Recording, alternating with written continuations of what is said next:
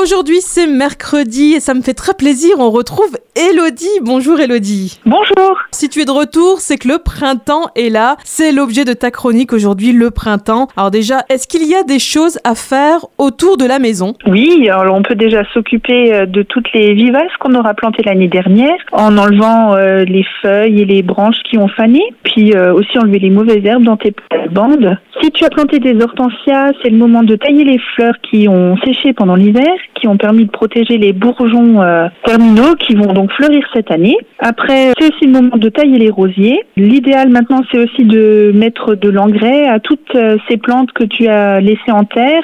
Ça permet de rebooster euh, la reprise reprendre l'arrosage aussi parce que là ça fait déjà un petit moment qu'il n'a pas plu donc c'est peut-être bien de, faire un petit coup d'arrosage de, de nouveau.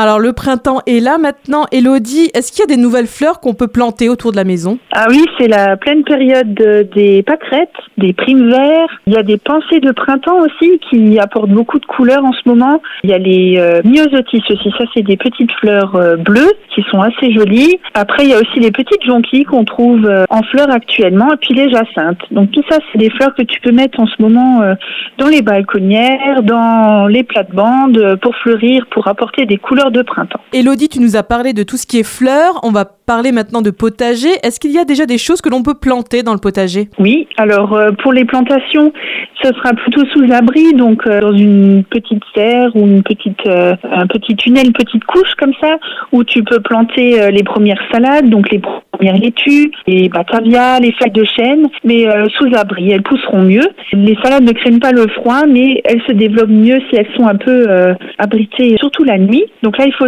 quand même, euh, si les températures sont douces, la journée, penser à ouvrir ses abris parce que, au contraire, elles n'aiment pas avoir trop chaud. Et puis sinon, ben, il y a aussi du nettoyage à faire dans le potager. Donc euh, pareil, euh, nettoyer les mauvaises herbes. Tu as peut-être encore des fraisiers que tu as laissés de l'année dernière. Donc là, on fait un petit nettoyage, les feuilles fanées. Pareil, de nouveau mettre un peu d'engrais. Ou si tu avais encore des aromatiques qui sont vivaces, pareil, une petite taille, nettoyage des, des branches qui ont séché, tout ça.